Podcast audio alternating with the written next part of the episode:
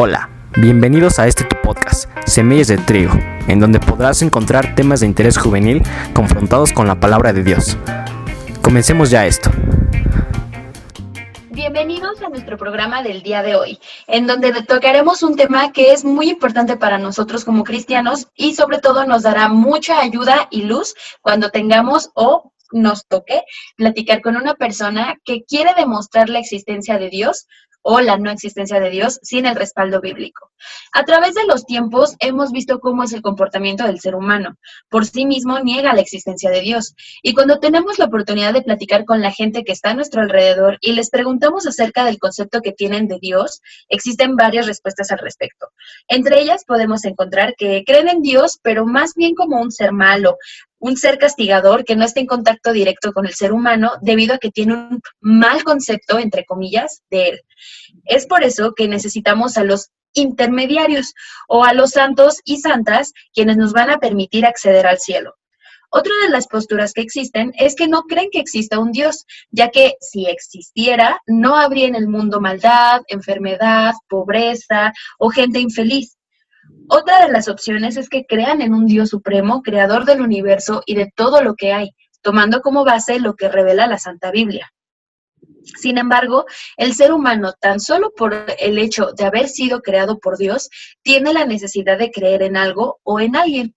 Es imposible que una persona que dice no creer en Dios, en realidad no crea en algo superior a su entendimiento.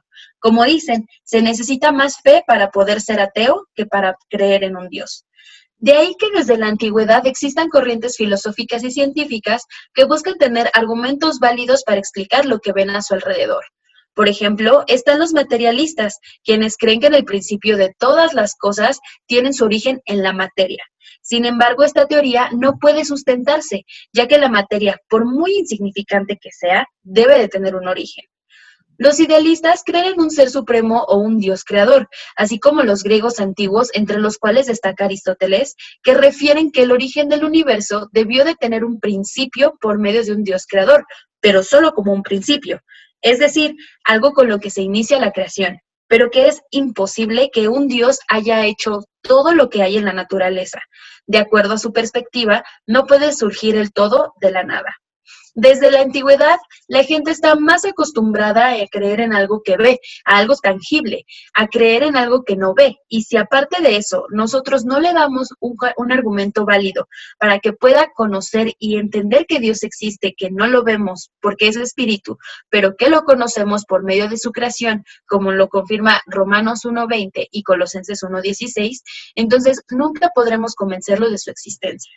De acuerdo al argumento filosófico y lógico para algunos, es cierto lo que dice la navaja de Ockman. En igualdad de circunstancias, la explicación más sencilla de un fenómeno o suceso suele ser la más probable, mas no necesariamente la verdadera, haciendo referencia a que para muchos es más fácil encontrar explicaciones divinas a sucesos inexplicables por la ciencia sin tener la certeza de que en realidad existe Dios. Sin embargo, yo considero que los que creemos en verdad que Dios es real, que existe, más allá de lo que de que pudiéramos explicar su existencia por medio de lo que nos dice las Sagradas Escrituras, tenemos la certeza de que Él es, tan solo por ver lo que hay en el universo. Así podemos dar los, bueno, desde mi punto de vista, los siguientes argumentos.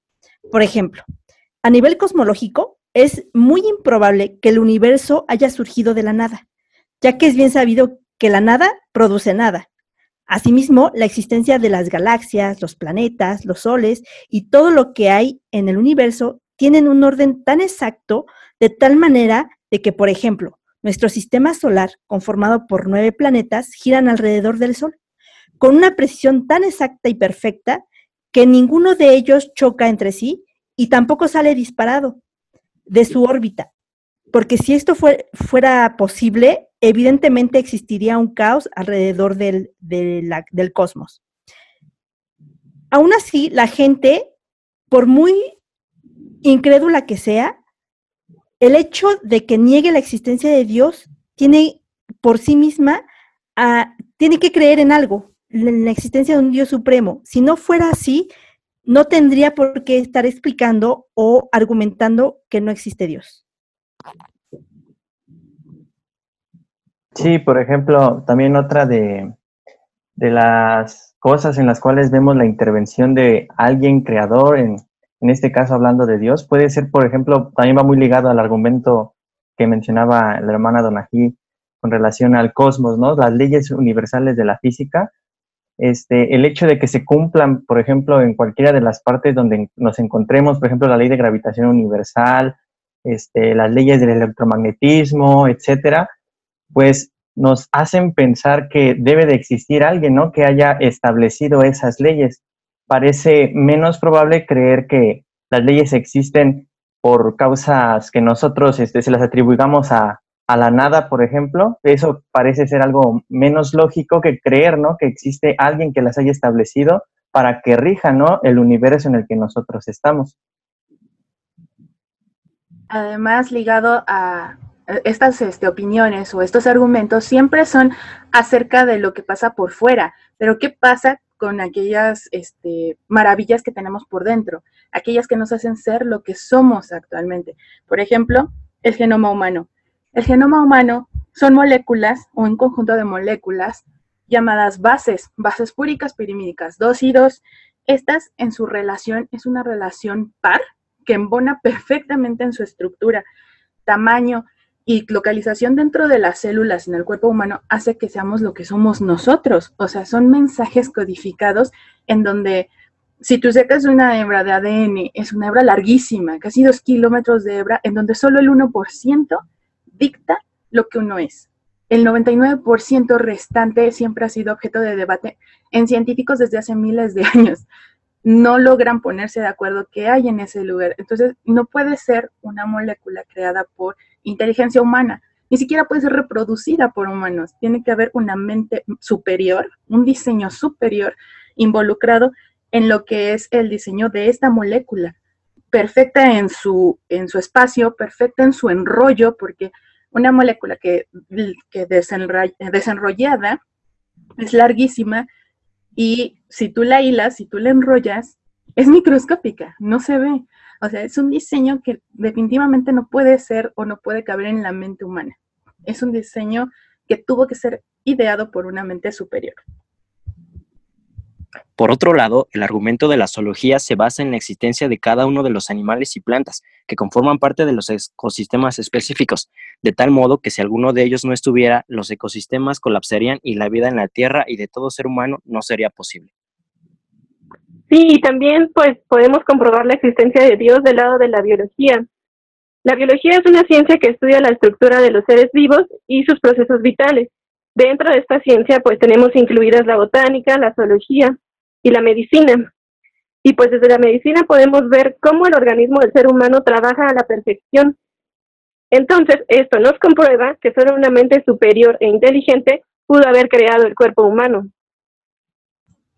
Además de que otro, otro tipo de elementos miscuidos en, en la vida, en, en, la naturaleza, donde ocurren procesos que han sido muy complicados de estudiar y de describir, tenemos procesos químicos, por ejemplo, lo más sencillo de todos, una molécula de hidrógeno con una molécula de oxígeno.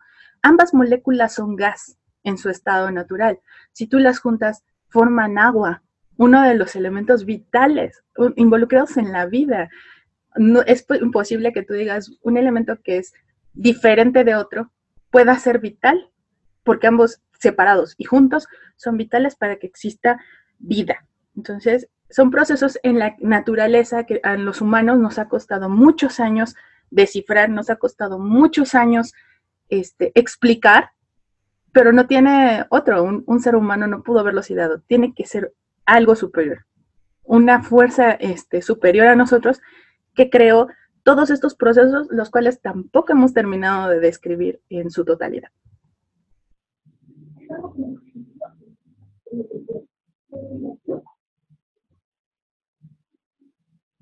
Y bueno, para concluir estos argumentos, eh, el último, que obviamente no es el menos importante, eh, sabemos que la historia siempre nos ha ayudado a entender el pasado. Y por este lado, en la parte bíblica, pues no se queda atrás.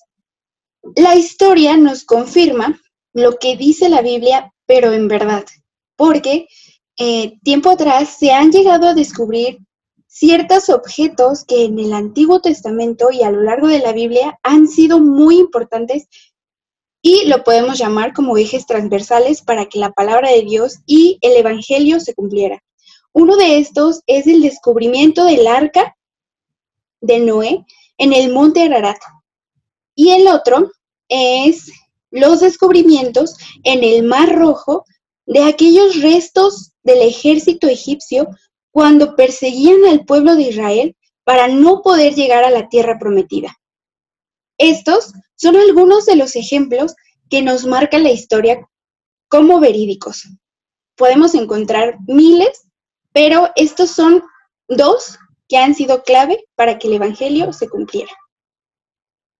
De hecho, podemos hablar de muchas otras ciencias que nos explican la existencia de Dios y estamos seguros que mucha gente se podrá convencer de esto. Sin embargo, sabemos que no es lo mismo creer en Dios a creer en el Dios de la Biblia, que Él es verdadero, Él es el verdadero Dios, ya que la gente cuando ve que al tratar de creer en ese Dios verdadero y único, esto va a implicar estar bajo sus ordenanzas, su misma condición humana de pecado, de conformismo y quizá de soberbia prefiere decir no creo en Dios. No es que no crea porque no le, porque no hay evidencias eh, sostenibles o suficientes para demostrar la existencia de Dios. Simple y sencillamente no cree en Dios porque no le conviene, porque sabe que al creer en Dios, él tiene que estar sujeto a sus mandamientos, a sus ordenanzas y su forma de pecado va en contra de lo que Dios exige para nosotros. Por eso debemos de saber que el hecho de que nosotros digamos que no existe Dios, ya por eso no existe eh, Dios. E, ese es el peor error que nosotros podríamos conocer. En Éxodo 3, 14 dice, yo soy el que soy, independientemente de que uno crea que Él es o no es. De tal manera que al final de la existencia del ser humano ya está establecido que, que vamos a tener un juicio. Dice la palabra de Dios en Hebreos 9:27, porque está establecido que los hombres mueran y después de esto el juicio. Y la palabra de Dios nos afirma que nuestras obras no nos van a salvar, porque la, la salvación no es por obras, es por gracia para que nadie se gloríe. Es decir, es un don, es un don inmerecido. Sin embargo, para obtenerlo debemos reconocer que nosotros somos pecadores y por lo mismo estamos destituidos de la gloria de Dios. Para eso precisamente vino Jesucristo al mundo a buscar y a salvar lo que se había perdido. Dios nos ama de tal manera que Él ha dado a su Hijo unigénito para que nosotros le creamos y, en que, y, y el que cree en el Hijo tiene la vida eterna. Una vez que nosotros reconocemos que somos pecadores, tenemos que arrepentirnos y disponer de nuestra vida para que Dios nos haga nacer de nuevo y que sea Él el que nos transforme para andar conforme a su voluntad. Una vez que nosotros ya hayamos tenido esa relación con el Espíritu Santo, lo demás será una obra trascendental y milagrosa que Dios va a hacer en nuestro corazón para que andemos conforme a su voluntad. thank you